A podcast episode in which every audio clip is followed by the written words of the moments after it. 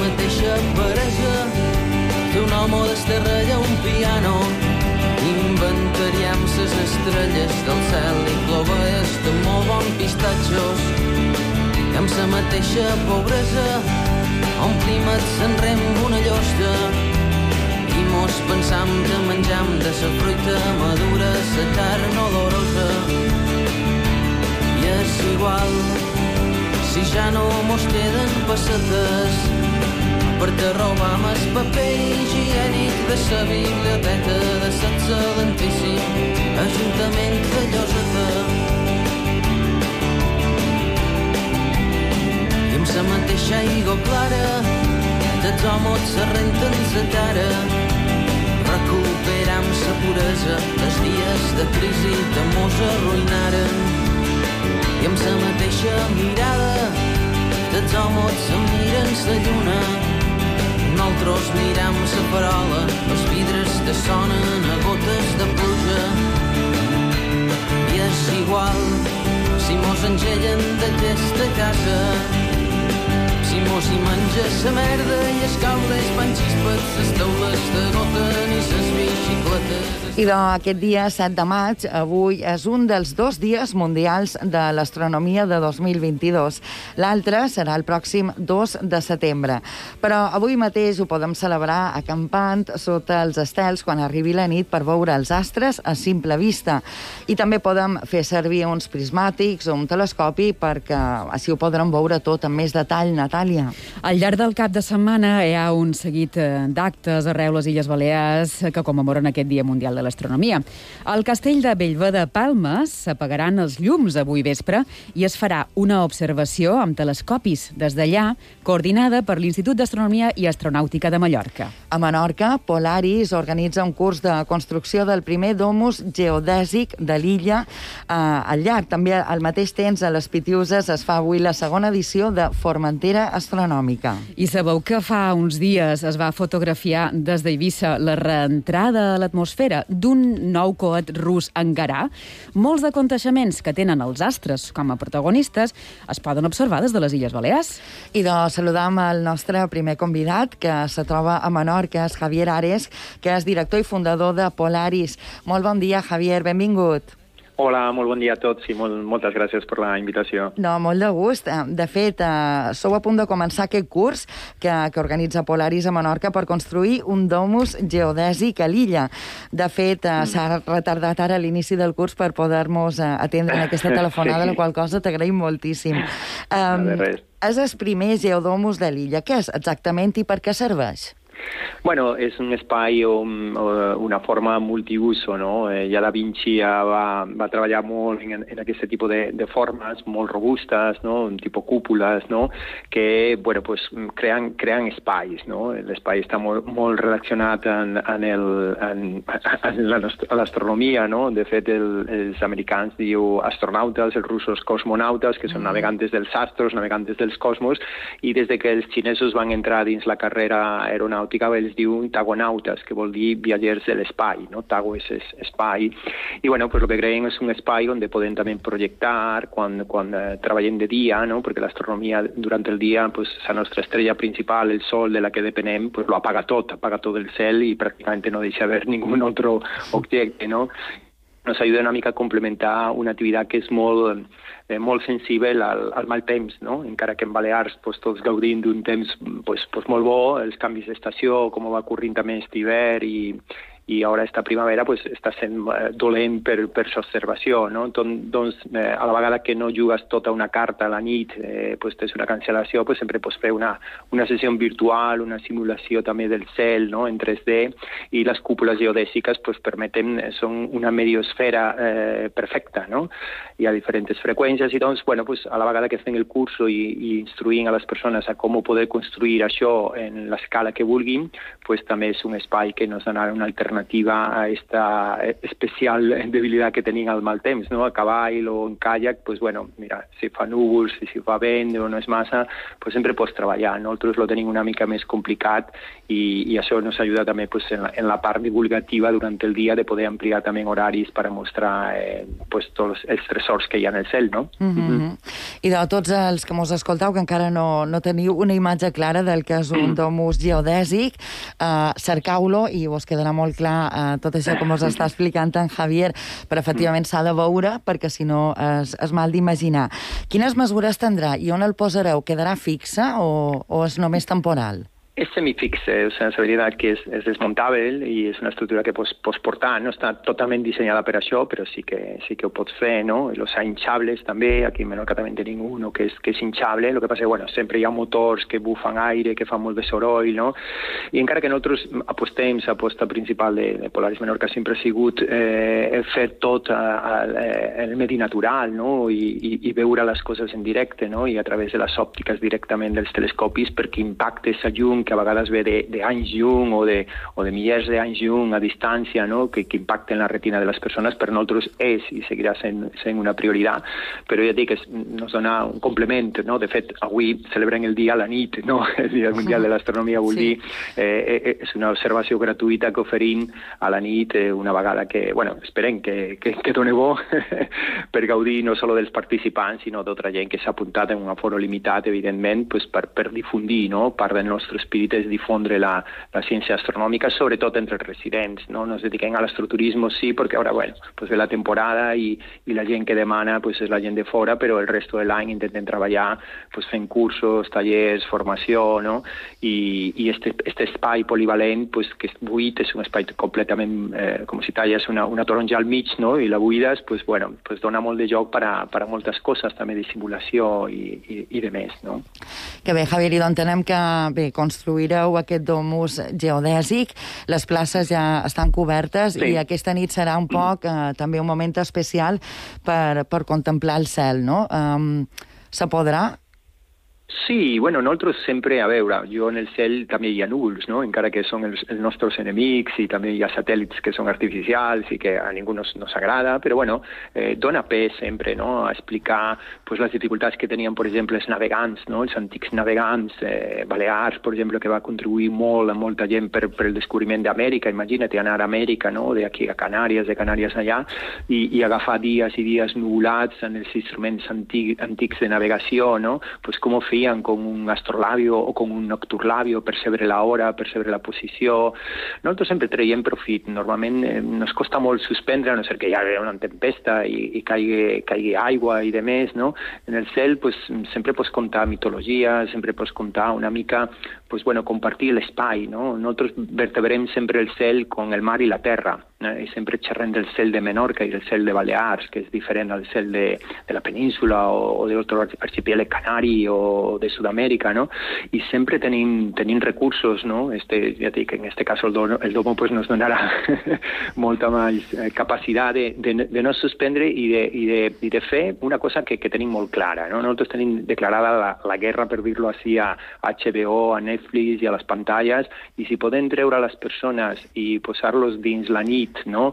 I, i fer-los emocionar com es feien els antics, els, els talaiots aquí fa milers d'anys o qui en sigui, contemplant el cel o xerrant del cel o fent a vegades un petit foc, encara que sigui per veure com funciona una estrella que és semblant a un foc, no? que fa una fusió nuclear i que podem eh, pues, simular tot això, nosaltres no som de, de balles del cotxe o de l'autobús, t'enxufen un telescopi i, i bueno, és una observació normal, per dir així, no? Sempre el cel pues, nos dona el que nos dona, però sempre dona lloc. És, és el que té que saber transmetre i emocionar o donar un pequeño pellizco al corazón a aquelles persones que volen gaudir de, de compartir el cel, no? Clar que sí, Javier. Uh, no te volem enredar més, uh, però per acabar, de fet, Menorca és un dels uh, destins Starlight uh, per contemplar el cel. En aquest sí. sentit, aquesta és una, una bona alternativa no? a, a la desestacionalització, a cercar també altre tipus de turisme. Està funcionant bé aquest astroturisme a Menorca? Sí, lo que pasa que es, es como tú has dicho, ¿no? depende molt d'una estacionabilitat molt marcada per, per els visitants i, i per el, el reste de l'oferta també complementària i jo crec que és un pas endavant que tenim que donar pues, pues, tot sala de una, no? és a dir, si volem que creixi pues, cap a cap a l'hivern, pues, tenim que obrir, tenim que obrir tot, si tomar risc, jo sé que clar, això és, no és fàcil de dir, no?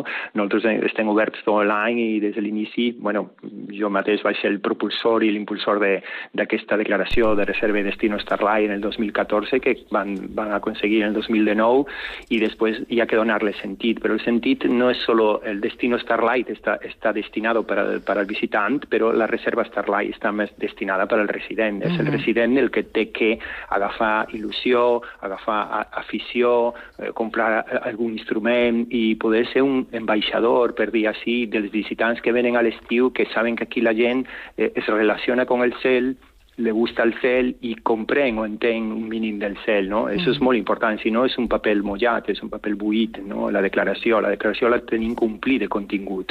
I un període de contingut pues, és celebrar el dia d'avui, però no solo nosaltres, i no solo l'administració, sinó la gent, no? Pues, eh, juntar-se, que hi hagi més associacions, i ahí, pues, bueno, tenim que picar molta pedra, ja que, que, que molta, molta, molta, però, però mm, hi ha com molt, molt de potencial, no?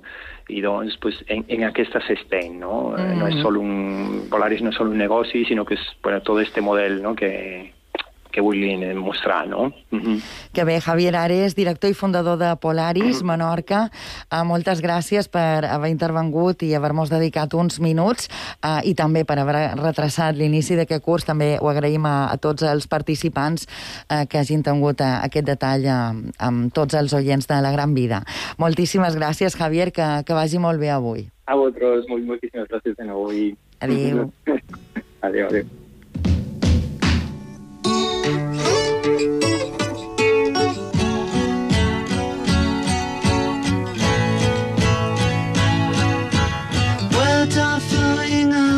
I a l'estudi ens acompanya ja, eh, ha escoltat també tota aquesta conversa, Salvador Sánchez, que és el director de l'Observatori Astronòmic de Mallorca, també és membre de l'Institut d'Astronomia i Astronàutica de Mallorca, que és qui organitza aquesta apagada de llums, que deia Natàlia fa una estona, al castell de Bellver per mirar les estrelles en telescopis, avui començant a les 10 i mitja del vespre i acabant passada la mitjanit o, o quan s'acabi. Salvador, molt bon dia, benvingut. Hola, bon dia, gràcies. Gràcies per ser nosaltres. I també afegim en aquesta conversa a Alessia Comis, que és CEO de l'agència d'events Pi de la Luna i també és organitzadora de Formentera Astronòmica.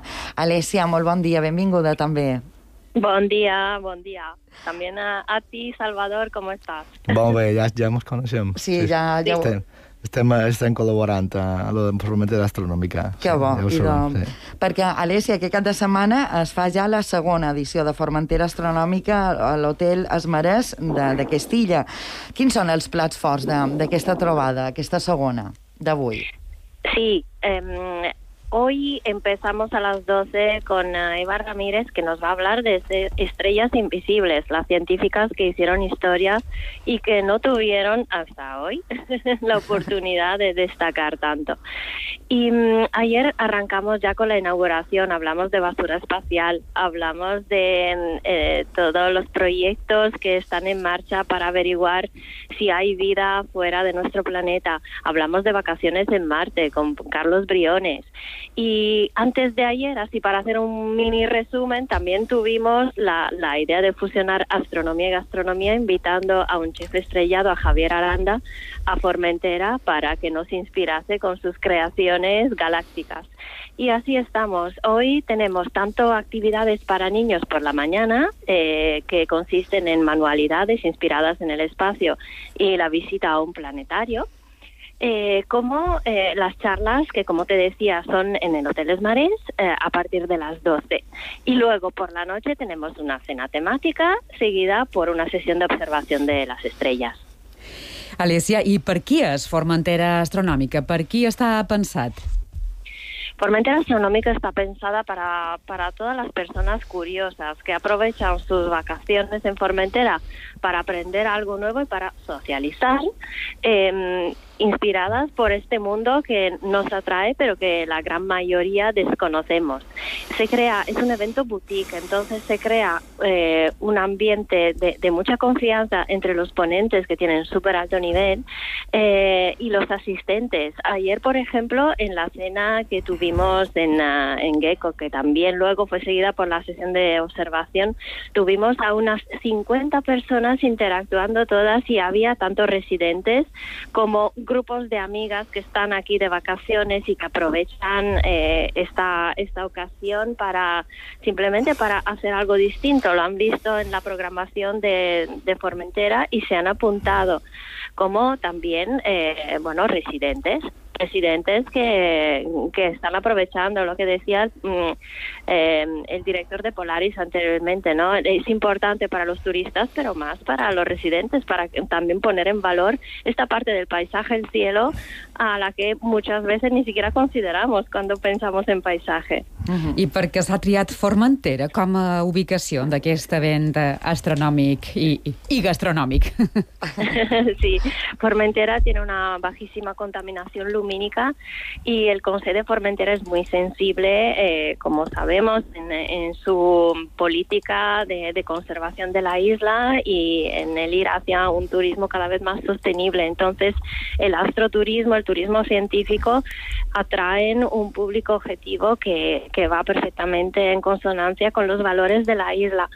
Eh, es un público muy respetuoso del ambiente, es un público que, que rehuye de, las masas, ¿no? Y Formentera tanto, bueno, realmente todo el año, pero sobre todo en mayo y en octubre, eh, se puede aprovechar perfectamente tanto la, la, parte así más de playas, de gastronomía, de, cultura, de, música, etcétera, como la parte más natural y, y, por la noche, por supuesto, el cielo. Con esta contaminación lumínica um, realmente ridícula. De hecho, eh, ayer también eh, se anunció por parte de Turismo de Formentera que se han empezado los trámites para convertirlo en uh, destino turístico Starlight, igual que Menorca. Mm -hmm. Mira, interessant. I uh, avui vespre vosaltres també uh, teniu uh, programada una observació d'estels amb telescopis dirigida per experts, no? Que dius a previsió, com, com estarà? Bien, la previsión, el tiempo la verdad es que nos está acompañando. Eh, ayer ya contamos con la colaboración de la Asociación de Astronomía de Formentera y con los telescopios que me he traído desde Mallorca, eh, cedidos por, uh, por Salvador y por el Instituto eh, de, de, Mallorca, a que invitamos la próxima vez también a acompañarnos. La Qué previsión bien. es muy buena y, y, seguro que podremos ver eh, pues la luna con todos sus cráteres que ayer se veía fantástica. Y también ayer tuvimos la ocasión de ver, eh, bueno, lo que pensábamos todos que era una estrella fugaz, pero no. Era no. un poco menos romàntico. Era bueno, espacial. I jo, aquesta nit, probablement, si tenim sort, des d'algun dels punts de ses illes, tindrem aquesta oportunitat de veure uh, estels, uh, planetes, uh, tot el que, el que se pugui. Alessia sí. Comis, com han dit, CEO de Pide la Luna, organitzadora de Formentera Astronòmica, moltes gràcies també per atendre la nostra telefonada, intervenir en directe avui de matí, que sigui molt exitós aquest esdeveniment que teniu avui.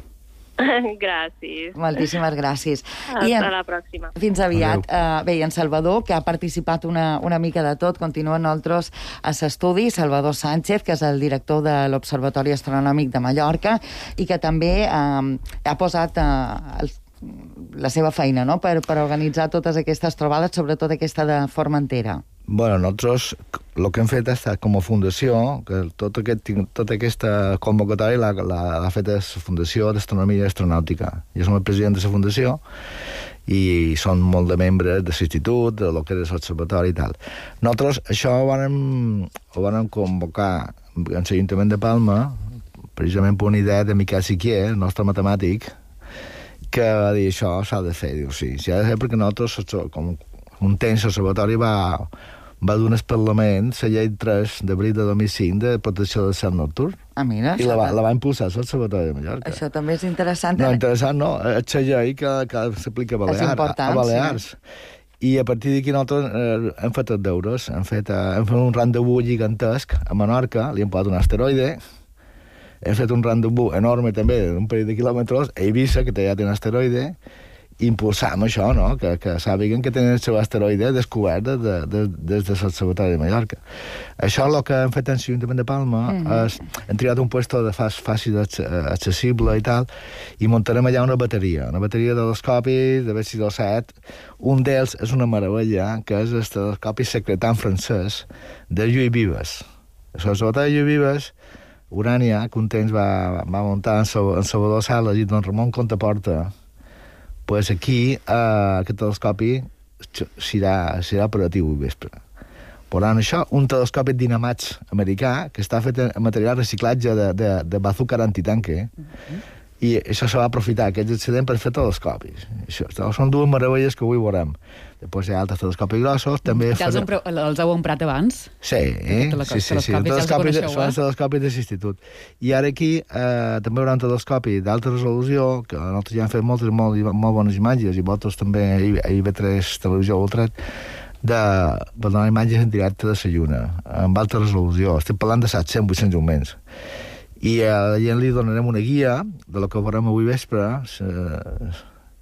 Dios mediante, eh? Uh, veurem la Lluna, que està a 400.000 quilòmetres, veurem l'estrella Pollux, de, de Géminis, que allà hi ha un planeta extrasolar descobert el 2006, que sabien que hi ha planetes el triple de Júpiter, i després el cúmul de la Pessebre. El Pessebre, que és M44, que està davant de la Lluna, perquè veien que hi ha mil estrelles en un cop i està molt a prop. No? I a partir d'aquí pues, ja convocam altres activitats de mes de, go, de, mes de maig, juny, que són de Café Ciència, Ciència Café, que fem una sèrie de tertúlies de, de, de temes peliagudos, entre cometes, eh? de la ciència i altres coses, i les fem mentre estem esperant el tràmit, el tràmit mercantil d'obrir l'observatori, el planetari molt bé, però ho farem en el Puig d'Inca, a Santa Magdalena. Estàu convidats i després posaré el pòster, no? I això és el que feim nosaltres Uh, respecte a lo que la temàtica que s'ha dit aquí, uh, demà supos que sortirà un reportatge a una premsa local, l'observatori um, ho hem mirat, ho hem recopilat i seguim seguint el número 2 mundial d'asteroides, perquè primer són els americans, nosaltres som els segons. Nosaltres I... qui, Balears? Sí, sí, no, Espanya, perquè Espanya. Que, amb observatori, els americans ho tenen molt clar. I nosaltres, aprofitant aquesta, aquesta felicitat de, de, de rànquing, han nomenat un gran estol d'asteroides en noms espanyols i balears. Això ha sortit ara fa molt poc. Lògicament, vam per a casa, hem posat un asteroide a UIB, Abraham Cresques, que serà de, de, de mapes, ja, ja el té. No? Uh, por supuesto, tenim ja a Espanya en Jorge Juan, que va, que va crear el Real Observatori de l'Armada, que ha hagut un rouelo boníssim, el Ministeri de Marina, a Andalusia, perquè ja tenien moltes, moltes estacions robòtiques, i han fet una, una, una història. Miquel Siquier no ho vol dir, però és que com a matemàtic i docente... És que Miquel Siquier eh, el durem un dia xerrat. És que Miquel Siquier és el nostre matemàtic. Entonces, en mateman, vull dir nosaltres. I aquest home també li han posat nostre. Entonces, I amb ell conversarem aviat. També, claro. Salvador, la gent que mos escolta, que és a Mallorca, avui vespre pot anar al castell, que, sí. què s'ha de fer? Per... No, hi ha molta gent apuntada, tenim centenars i centenars de persones, eh? no, no vull dir la quantitat, però clar, gràcies a l'Ajuntament de Palma pues, uh, farà un, un, un control d'accés, perquè que també bastant amples. Entonces hem fet un circuit, que si d'entri i surti, i que el cotxe el deixin a puesto, no. el cotxe, el, la bèstia negra dels cotxes, i podrem entrar, Clar. veure les imatges i veure per aquests telescopis inèdits que tenim allà muntats. És a dir, que tothom que hi vagi podrà mirar per aquests sí, telescopis. Sí, sí, nosaltres van, van suggerir que, que, que, que s'apuntassin i la gent ha complit. El que passa és que molta gent, ah, el quiero ir hoy, i van avui. Bueno, Total, que nosaltres dia 2, eh, avui no hi ha planetes, perquè els planetes són de matinada, aquesta, aquesta ronquera que tenc és per matinada, a les 5 i mitja de la matinada, o per veure els planetes. Avui? Sí, no, aquest dia. Ah, aquest Entonces, eh, dia 2 sí que se podran veure un parell de planetes. Entonces, dia 2 és el segon dia del Dia, dia Internacional de l'Astronomia, que se celebra arreu del món. Tal. Setembre, no? Per això Setembre. fais aquestes dues dates. I podem fer això, clar, suport, també ho tornem a fer en el castell de Bilbao. Mm -hmm. mm -hmm. I, uh, per tant, mm, la gent que vulgui s'hi podrà acostar, tot i que no s'hagi apuntat, se, se mirarà que, que la gent no quedi sí. una hora a cada telescopi perquè tothom pugui claro. dedicar uns minuts, no? no? A més, és molt bo de fer, mirar a molt de telescopis. Podem fer la tirada i tornar, tornar a repetir si volen, perquè aquí la prioritat són els nins els nins volen un telescopi d'aquests. és difícil que ho tornin molt, que ho veurem per por ahí. Són telescopis molt, molt, molt uh, uh, únics i, bueno, la gent té paciència, perquè per mirar el cel ha de tenir poc de paciència, eh? I, i bueno, farem, farem uh, aquest circuit, eh? Clar. Però per vosaltres també és important, no?, enganxar els infants, eh, apassionar-los eh, des de ben petits. No, no, no és que sigui important, és clau. Quan seran tant del planeta Terra, nosaltres la Fundació precisament donant prioritat a, a ciències de la Terra. Per què? Perquè quan més descobrim l'univers, més se ponen en evidència que som únics. Entonces el planeta Terra s'ha de cuidar, no, s'ha de cuidar lo siguiente. L'han de cuidar com una joia, eh, que l'han de polir cada dia. Eh, els nens se meravellen. Quan veuen un planeta que està a Pòl·luts, que no ho veuen, que està allà, i s'ha descobert el 2006, i que no hi podem anar. Primer perquè està lluny, després perquè és massa gros. Clar, han descobert d'haver 6.000 planetes ja, però és que no n'hi ha cap que m'ho valgui. Tot, tot això a la gent li agrada el coneixement, el coneixement de l'univers, de ciències de l'espai, implica estimar més i cuidar més la Terra perquè com el planeta, lo de aquí. O sigui, no te'n vagis por ahí, perquè si vas a Marte tindràs un problema. Si vas a la Lluna, pitjor. Tot aquí. No? I clar, les ciències de l'espai tenen aquesta, aquesta, aquesta meravella de, de dir és camí del futur de la Terra, les ciències de l'espai. Uh mhm. -huh. Vosaltres esteu satisfets en com el currículum escolar eh, recull aquests no, coneixements? No, en absolut no, no, perquè s'espera que, que les ciències i la tecnologia estan com, a, com, a, com si fossin massa hostils i no és vera. Els lot tenen un cap que el servei nostre el que vol és divertimento. Li agrada molt el futbol, en Rafa Nadal i tal, i te, te recordes de tot, perquè t'agrada, el teu servei li agrada. Quan estàs en ciència i tecnologia i vols que pots resoldre problemes amb quatre números, que se diuen matemàtiques, no, no és una medicina, són matemàtiques, és, és, un, és, un, és una bona llum pel, pel món. Clar, Miquel sí que amb això m'ho ha ensenyat moltíssim. Diu, escolta, això és així. La gent s'ho passa beníssima. És que no és que digui, no, és que ho ha passat fatal, no, no. S'ho ha passat com un divertimento mental. Que bé. I de Salvador, eh, recomanem a tothom que vagi en temps, que deixin el cotxe el més en fora possible. La contaminació lumínica, clar, no ajuda. I, en tot cas, ser solidaris, compartir i deixar que, que els altres també puguin gaudir eh, d'aquests diferents telescopis, que cada un d'ells apuntarà un punt diferent del cel. Sí, apuntarem, a, a, a de centrar, començarem l'observació a les 10, de petita i mitja, però comencem a les 10, si podem, i acabarem a la 1 fixo, perquè la gent que va allà entonces, ens centrarem a la Lluna com a satèl·lit i futur, i futur de futur objectiu de la Terra, perquè és un altre regal. La Lluna, s'estella Pòl·luts, que és meravellosa, i eh, el cúmul del pessebre, el pessebre, que se pot mirar a simple vista, però com que està de vora la Lluna aprofitarem, perquè veiem que una cosa està a 400.000 quilòmetres i l'altra està a 300 i pico anys llum. O sigui, que Quines que... dimensions, Salvador.